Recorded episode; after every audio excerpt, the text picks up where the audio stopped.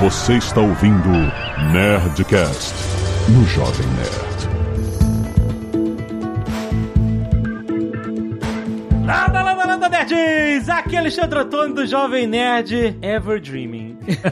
Olá pessoal, Pedro Paulo Silveira, Pepa, hoje indo lá pra Ásia. Pessoal aqui no Jovem Nerd a gente viaja bastante, a gente vai pra É. tudo quanto é lugar, hein? Pois é. Tá louco. Aqui é o Nicolas Borsoi. Nunca comece o nome da sua empresa com Ever. Tá complicado. Aqui é a Zagal, então vou começar a minha com Never. Never! Exatamente. Muito bem, nerds. Estamos aqui em mais um Nerdcast com a Nova Futura Investimentos para falarmos sobre economia e mercado financeiro. E esse mês, o papo é esse mesmo. Evergrande. Evergrande. Ever. Never. Qual é o tamanho do problema na China? O problema econômico dessa, que é a maior empreiteira da China? É isso? É a maior empresa do setor de construção civil residencial. Exatamente. E eles causaram um, um rebuliço no mercado mundial agora, porque 300 bilhões de dólares em dívida, eles falam assim, ah, sabe o que mais? Eu acho que eu não vou pagar parte dessa grana aí, não. O problema é emprestar dinheiro. e aí começou, meu Deus, o que está acontecendo? É o Lehman Brothers da China, qual é o... A gente quer entender primeiro o tamanho do problema, o contexto econômico da coisa, as previsões, né? Tentar projetar o que que isso pode gerar de ondas na economia mundial. Será que isso pode arrastar outros problemas? Será que isso pode transbordar para outros setores econômicos da China e, portanto, transbordar também para outros setores na economia do Brasil? Por exemplo, se a China tem que apertar o cinto, ela compra menos e o Brasil vende menos para a China. Então, isso pode ser um problema para a gente. É isso. Fica aí que esse papo tá tenso.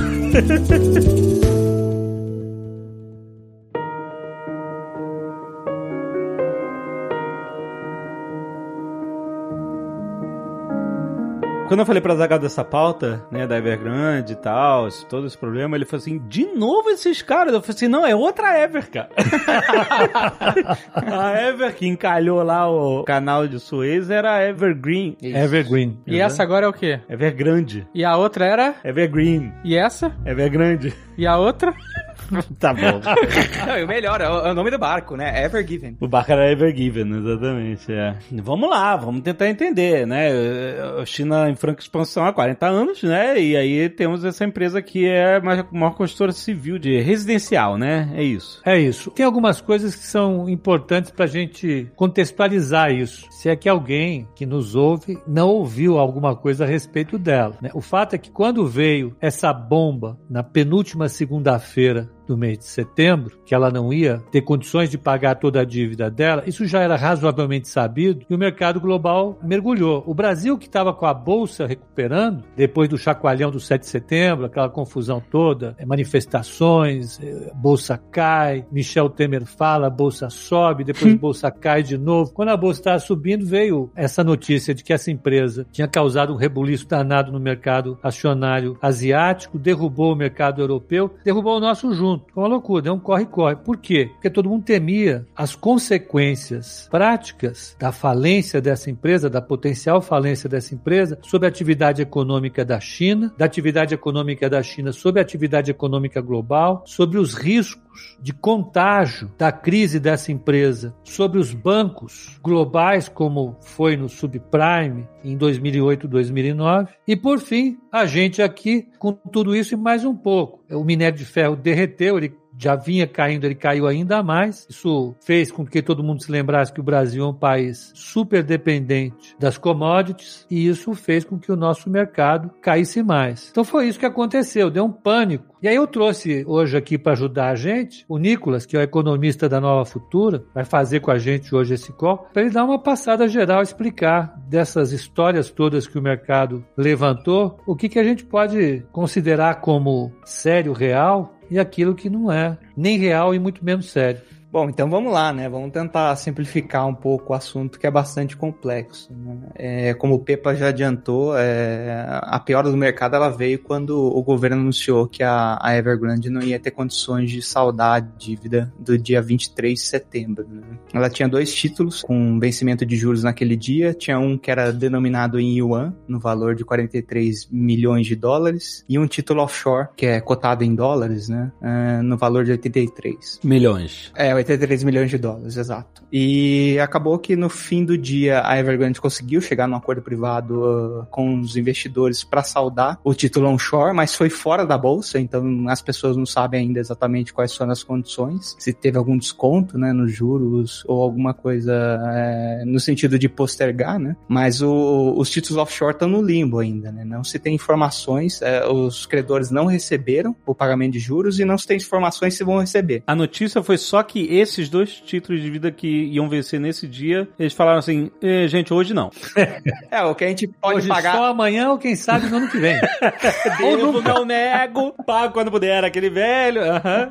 Exatamente. É, então, qual que foi o ponto da Evergrande, né? Aquilo que eu consigo saldar na minha moeda, eu, a gente resolve. Aquilo que eu preciso tomar do tio Sam, vamos esperar pra ver, né? Aí, alarme, né? Aí todo mundo, opa! O que, que significa isso, né? É só a primeira peça de um dominó ou não é, entendeu? Temos a segunda peça, né? Ela também não pagou a despesa de juros do título de hoje, que também era em dólar. Então já tem dois títulos com atraso no pagamento de juros, né? De hoje, que é semana passada em relação a quando, é, quando a gente tá publicando. Pode ter tido mais uma pecinha desse dominó até a publicação desse programa.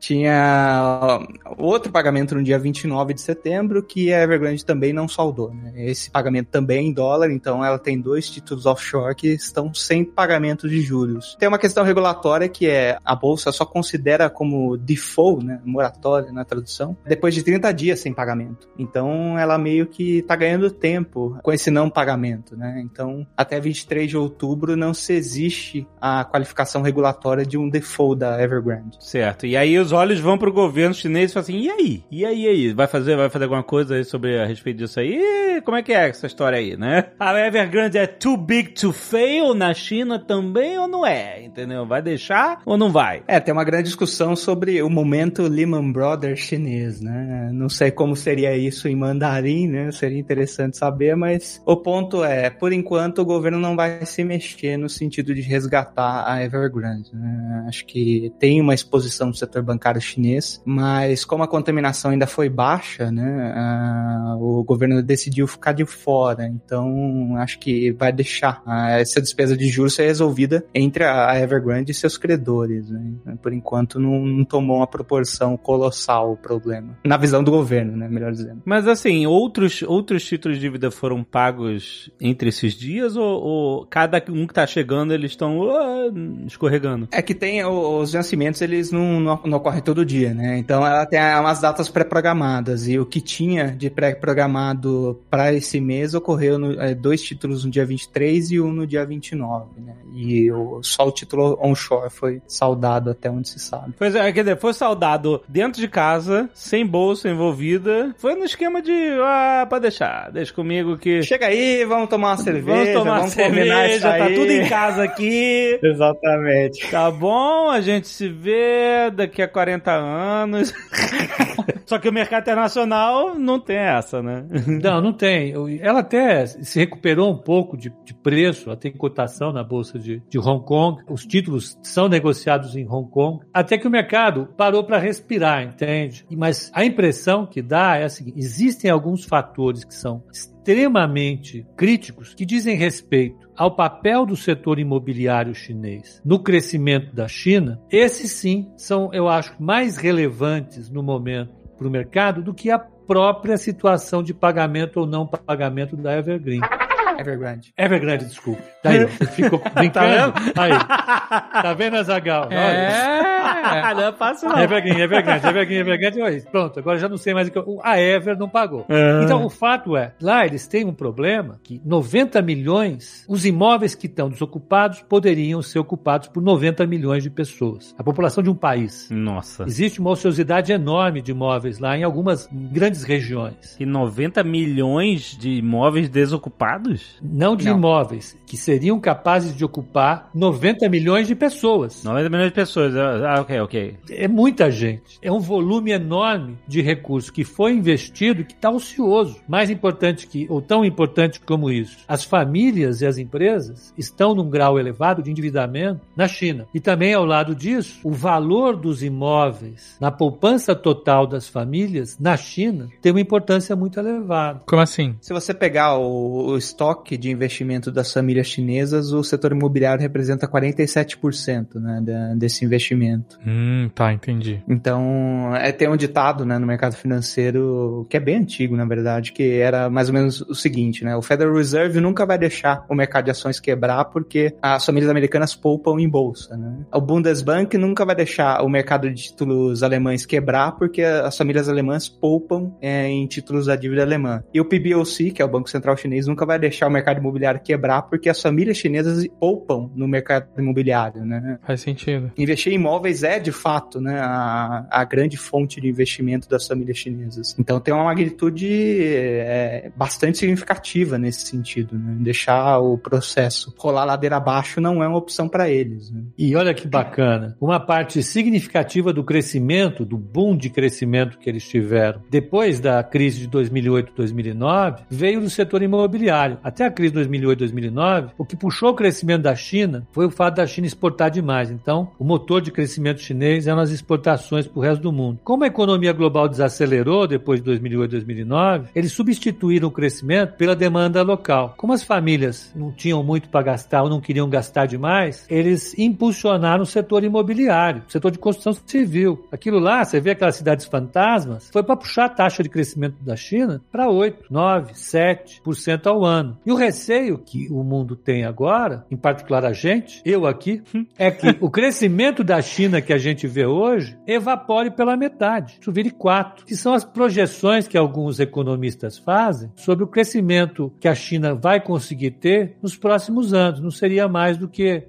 4%. Estou falando 4 porque eu estou sendo generoso. Tem cara falando menos ainda. Mas se isso acontecer, qual é o impacto que representa pra você e pra gente e pro Brasil como um todo? O fato é que a China responde por algo como 40, 50% do crescimento global. É um número assim. Se a China crescer metade do que ela cresce, então o crescimento global vai ser reduzido em um quarto, um quinto do que ele é hoje. E nós somos países que dependemos de exportações. Nós exportamos minério de ferro, milho, soja, açúcar, frango, carne, petróleo. Exportamos tudo para a China. Ou seja, se a China cresce menos, ela compra menos internacionalmente e a gente cresce menos porque vende menos. Exatamente. Você imagina, os chineses, eles são grandes compradores da Louis Vuitton, são grandes compradores da Mercedes, da BMW. Eles compram essas coisas, né? E vendem para o mundo, o iPhone, Apple, iPad, seja lá o que for, todas as marcas, Samsung. Essas trocas internacionais, elas tendem a dar uma reduzida, entende? Isso vai, isso potencialmente expõe, no lado real da economia, países emergentes como o Brasil. Veja, o que eu estou falando aqui, eu não sei se o Nicolas vai concordar ou não, na verdade eu sei.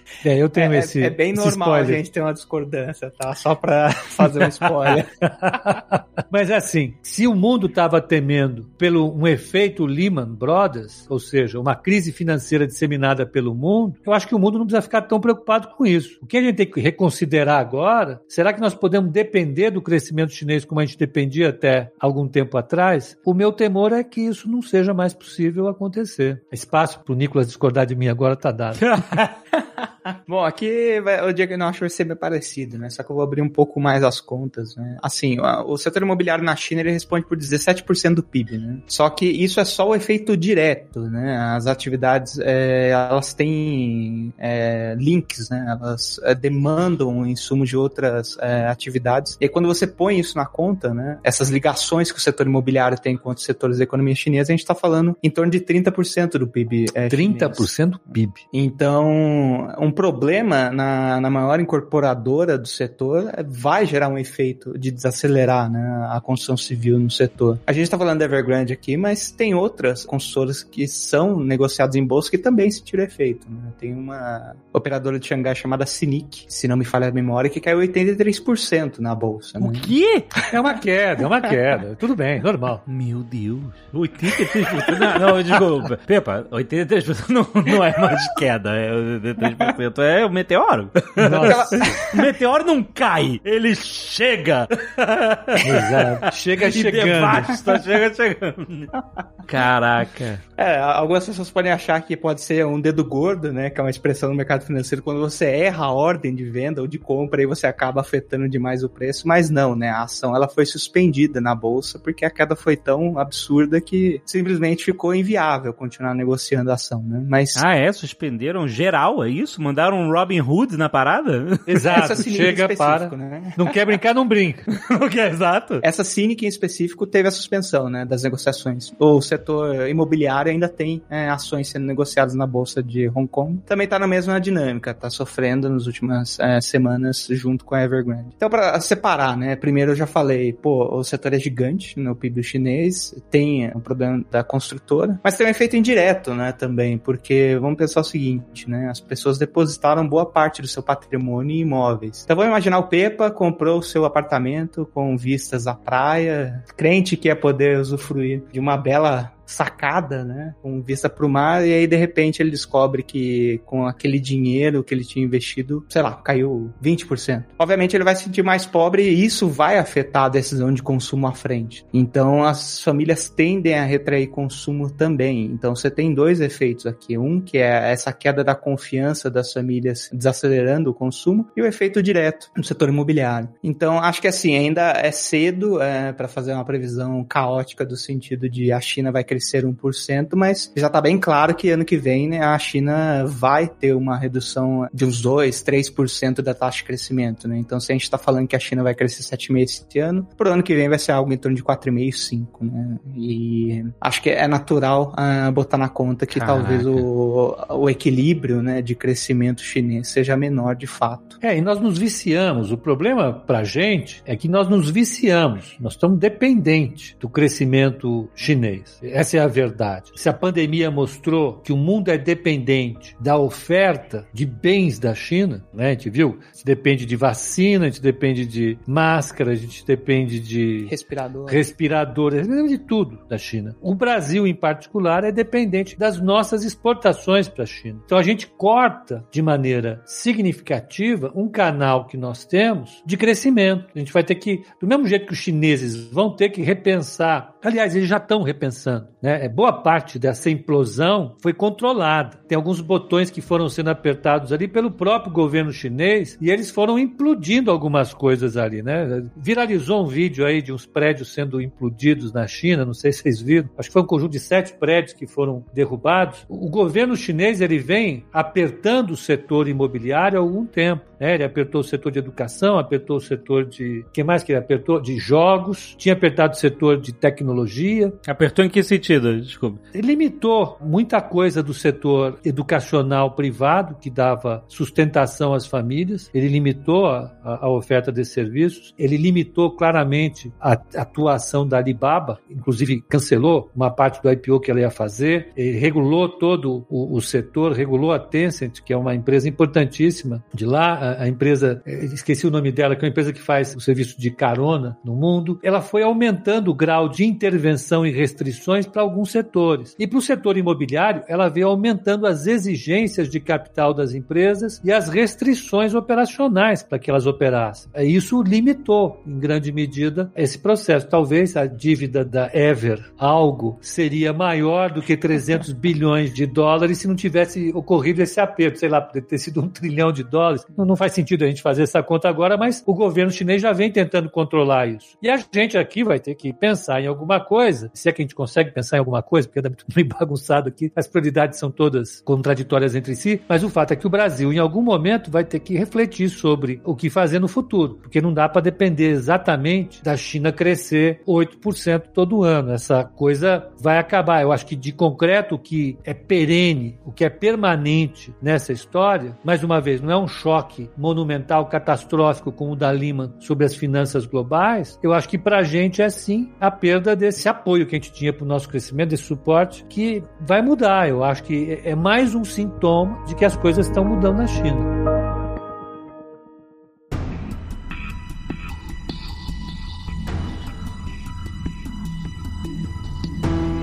Agora, a gente tá falando do day after aqui, o problema que isso pode causar daqui pra frente, mas eu queria perguntar o que que lá atrás veio causando esse endividamento, esse esfriamento do mercado imobiliário teve múltiplas eh, causas, foi a pandemia que deu uma pancada nos caras e em todo mundo, isso a gente, ou a gente tá vendo um problema endêmico mais longo que vem se arrastando por mais tempo na China? É, o problema imobiliário na China é bem antigo, né? Tanto que eu faço faço uma brincadeira que os economistas acertaram 100 das últimas zero bolhas imobiliárias que aconteceram na China, né? é, porque... é, é, é, bolha imobiliária todo semestre. Não, agora tem uma bolha imobiliária. Bar, fala, nossa, vocês viram a bolha imobiliária da Xinjiang? Tá preocupante, não é? E agora? o setor imobiliário chinês ele tem um sério problema que é a, o que a gente chama de má alocação de capital. Né? Então, como o Pepa adiantou, né, a, a China escolheu investir no mercado imobiliário para não deixar a a economia frear muito forte depois da grande crise financeira. Né? Então você começa a construir cidades onde ninguém quer morar, por isso você tem essas cidades fantasmas, né? Onde basicamente você tem espaço para 90 milhões de pessoas, enquanto que nos grandes centros, que é para onde todo mundo quer ir, você tem um problema sério de preço. Né? Os imóveis chineses são extremamente caros. Tem umas contas que mostram que eles estão mais caros do que foi imóvel na bolha imobiliária pré-2008. Né? Então, qual que é o ponto? Você teve o, o, setor, o governo impulsionando o setor imobiliário e você teve uma urbanização muito grande da China. Em 2010, a população rural da China ainda era 50%, né? E a, aos dados é, mais recentes, né, que são de 2020, 64% da população urbana hoje. Então a gente está falando de uma migração de 230 milhões de pessoas para cidades, né? Então você teve, da parte da Evergrande, um grande problema que todo mundo que já fez análise estatística comete, que é extrapolar uma tendência muito positiva ou muito negativa. Eu né? nunca fiz isso. Brincadeira, nossa. Exceto que nós fazemos isso todos os dias, é. né? Eu fiz isso no último minuto. Bom, então essa pressão, né, das cidades, elas acabaram valorizando os terrenos é, chineses, né? E por um bom tempo a Evergrande conseguiu repassar esse aumento de custos dos terrenos no preço do imóvel, né? Então, é, essa alta nos preços de terrenos não foi tão grave. Só que a partir de 2015 você tem duas coisas na economia da China. Primeira, a economia começa a desacelerar e segundo, é, o governo começa a tomar medidas para controlar a alavancagem na economia chinesa, né? Hoje, se você pegar o estoque estoque de dívida total da, da economia, que inclui governos, famílias e empresas, é 350% do PIB. Né? É um negócio inédito no globo. Para controlar esse processo de endividamento, o governo começou a apertar é, as medidas de concessão de crédito, começou a colocar restrições na emissão de dívida das empresas, e isso acabou afetando as empresas do setor imobiliário. Então, a Evergrande, que estava se endividando para comprar terrenos caros, teve um grande dois desafios. Né? Primeiro, as famílias não querendo comprar os imóveis, porque estava ficando inviável, e segundo, o governo apertando a restrição de novos empréstimos, né? Então a Evergrande chegou numa situação que ela estava altamente endividada e não conseguia vender os imóveis, basicamente. Com um é... monte de imóveis em cidades fantasma. Cara, eu tô maluco aqui, eu tô procurando China Ghost Cities, eu, eu tô estupefato. O tamanho das cidades, cara, abandonadas, sem ninguém. Olha isso. Maluco, o maior campo de airsoft do mundo.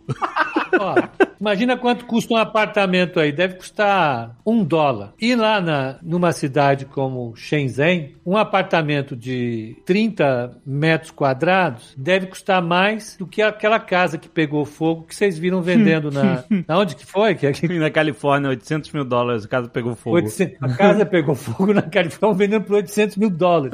São esses os paradoxos, entendeu? É uma alocação de recursos, vamos dizer assim, ah, tudo bem, né? Que coisa, se você somar um menos menos o, mais o outro, a média vai dar 400 mil dólares, está tudo bem. Ah, ah, ok. O problema é que isso no balanço da empresa, nos ativos e nos passivos dela, causa colapso. Foi o que causou. Ela tinha uma carteira de recebíveis que virou pó e uma dívida de 300 bilhões de dólares, 800 bilhões, 300, 300 bilhões de dólares para pagar. Caraca, cara. Que é reflexo dessa má alocação, né? Você ficar apostando num crescimento ad eterno, né? Indefinido, não, tem fim. É porque, assim, Shenzhen foi um, um caso de, de sucesso, né? Era uma, uma cidade micro, 40 anos atrás, e virou uma cidade maior que São Paulo, né? Em, em 40 anos. É, mas era, era aqueles bolsões de indústria para vender para o resto do mundo etc. Eles fizeram uma... E aí, isso é meio que seguindo essa... Eles fizeram outras cidades dessas, mega cidades que eles construíram um processo de industrialização, etc. Wuhan é maior que São Paulo? É, sim, sim. Eu, eu, eu nem sabia quem era Wuhan, para ser muito franco, desculpa uhum, a ignorância. É maior que São Paulo. Exatamente. Tem uma gripe em Wuhan, Dani, isso não vai causar nada, vamos continuar comprando bolsa. Dois meses depois, né? Pois é. Nossa, tem uma que tem uma réplica da Torre Eiffel, olha que maluquice, cara. Que maluquice. Não, para. Vocês sabem dizer se isso era esse modelo de, de criar esses grandes centros industriais e atrair, né, mão de obra nova do campo para as grandes cidades? E não rolou. Não rolou. Você tentar produzir uma região para fazer alguma coisa ali, construir, isso demanda um investimento enorme, isso mobiliza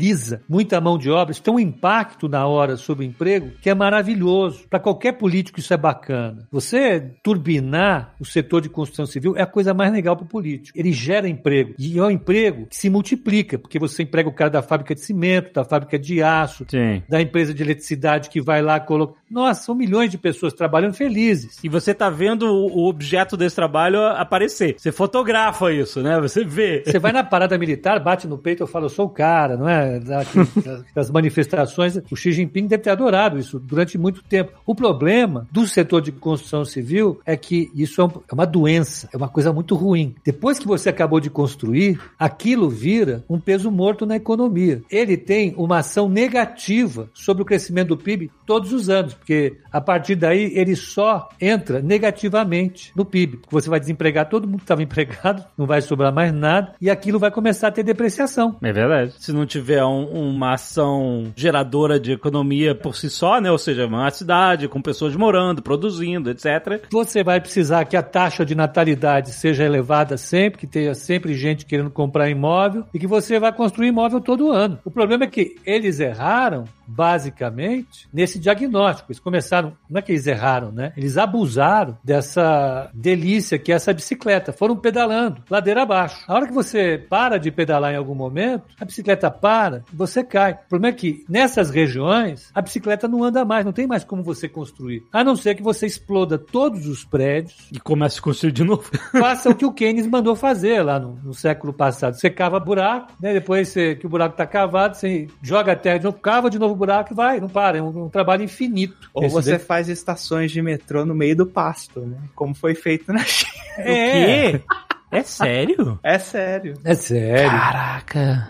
Não, mas não é, isso não é, não é só o chinês que faz isso. Aqui na, na, na, rodovia em Anguera, há muito tempo atrás, não vou dizer porque eu vou revelar a minha idade, mas tinha uma ponte que ia do nada para lugar nenhum, no meio da pista.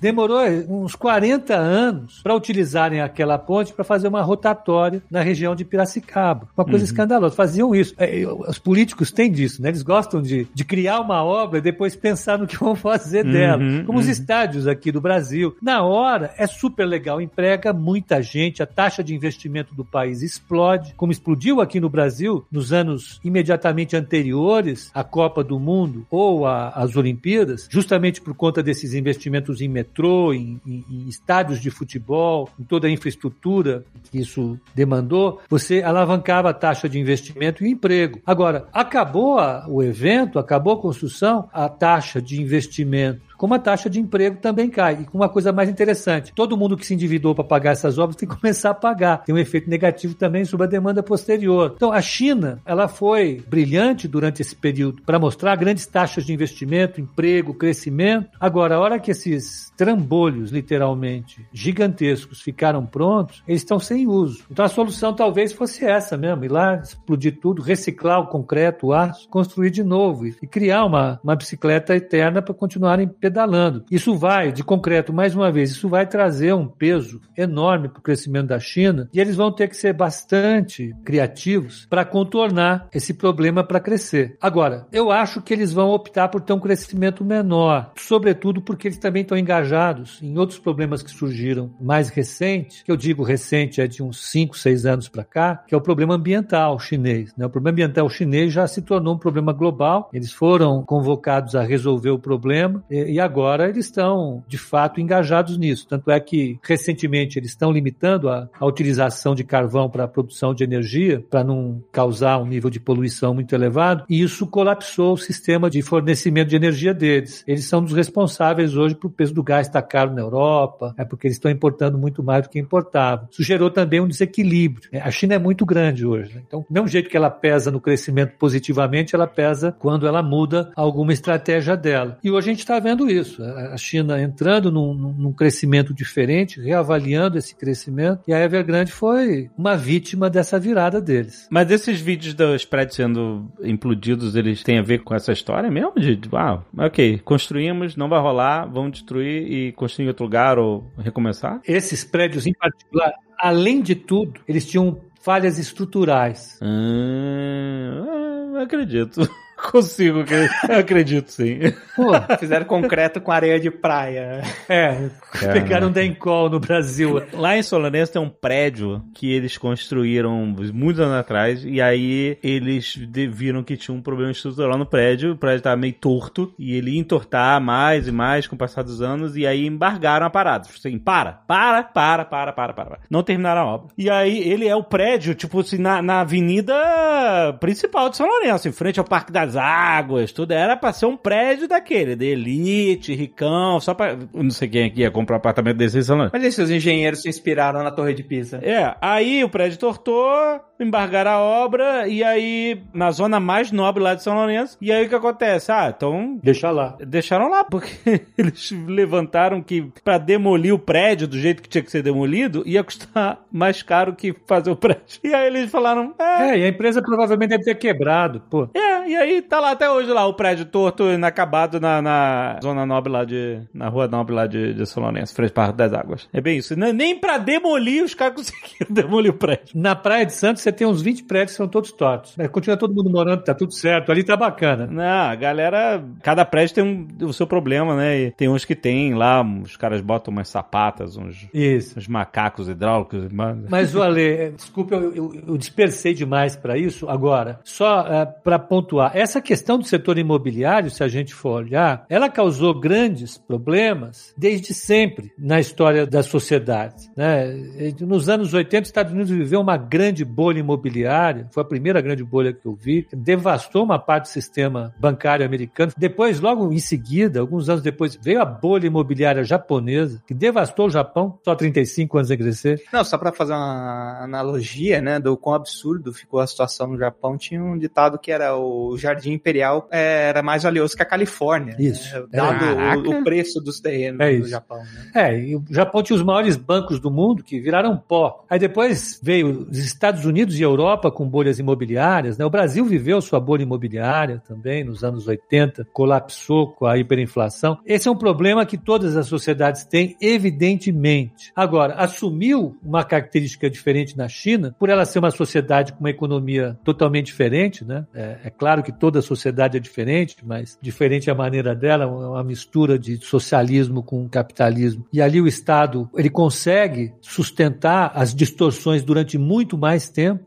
e o problema é que a gente criou essa distorção. Hoje você tem um excesso de imóveis de 90 milhões de habitantes, mais ou menos, numa sociedade que ainda tem carência de imóveis. Se você pensar, você tem uma parte da população que rural vive numa situação bastante deficiente e você tem gente nas cidades vivendo mal. Então, eles não resolveram com a economia de mercado o problema da alocação correta e não resolveram com a economia planificada. O que estão dizendo é o seguinte, ó, nenhum nem outro serve para resolver resolver esse problema habitacional no mundo. É um setor difícil de fato, viu? A projeção de crescimento da China para 2021 é de, você falou, de 7%, alguma coisa assim? Ou menos? Para esse ano, acho que vai ser uns 7,5%, tá? E pro ano que vem, a gente estaria falando algo entre 4,5% e 5%. Nossa, isso é, é brabo. É papo para outro podcast, né? Mas tem a questão, tem a questão da crise energética na China, né? Que tá também bastante grave, né? Meu amigo, você tem crise. Você falou crise energética na China, ou seja, a gente ainda vai ter que embargar a crise energética no Brasil e, e na China. É isso. No mundo. Exato, no mundo. Exato. Eu acho assim, olhando prognóstico para o médio prazo, médio prazo não, para o curto prazo, para as próximas semanas, Comprar ouro. dinamite talvez para derrubar prédio na China. Me parece que o efeito Lehman Brothers não se verificou. Eu acho que a crise a priori está contida e não vai ser devastadora como foi aquela. Mas por causa de intervenção do governo, não, né? Porque eles falam que não vão se meter a mão. Por causa das ligações da empresa com a economia internacional da empresa, né?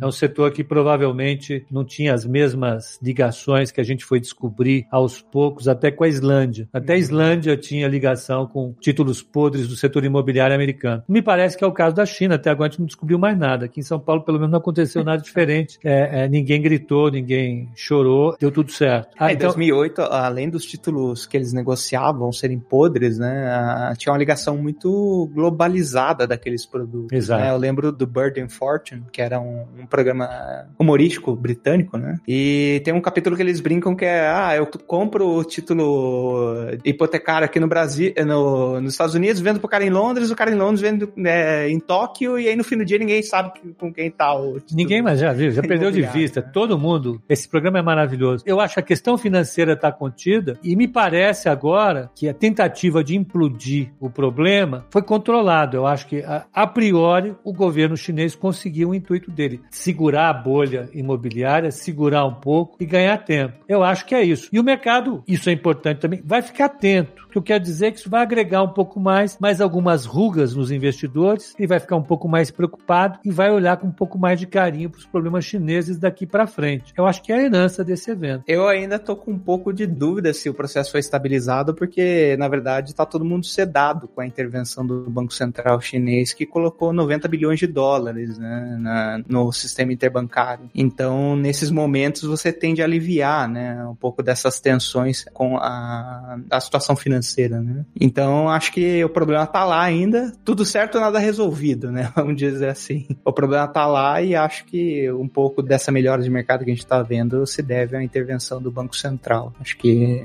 a gente ainda tá para ver, né, se de fato a situação foi estabilizada ou não. Mas os credores internacionais ainda estão pendurados. É, estão lá esperando.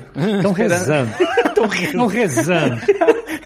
Estão esperando a Evergrande chamar eles para uma cerveja também. Eles, eles vão chamar o Lira e o Pacheco para resolverem o problema do quem sabe eu te pago algum dia, entendeu? Vão provar alguma coisa, vou enfiar no teto do orçamento também aqui. Vamos ver. É, meu Deus do céu. Segura!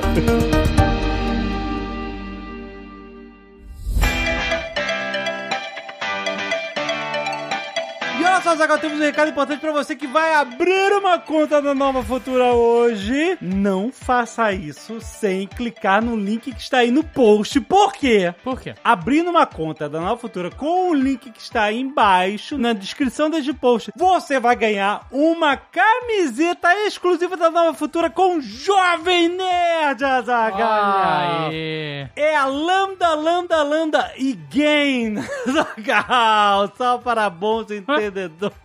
Você tem o Jovem Nerd, que é um pé quente no mundo dos negócios.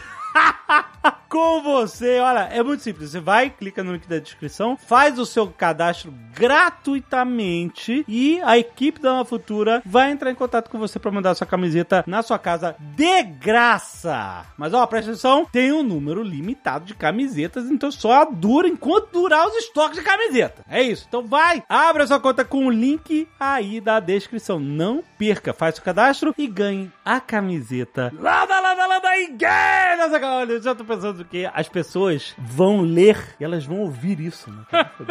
que terror. Aproveita enquanto ainda tem.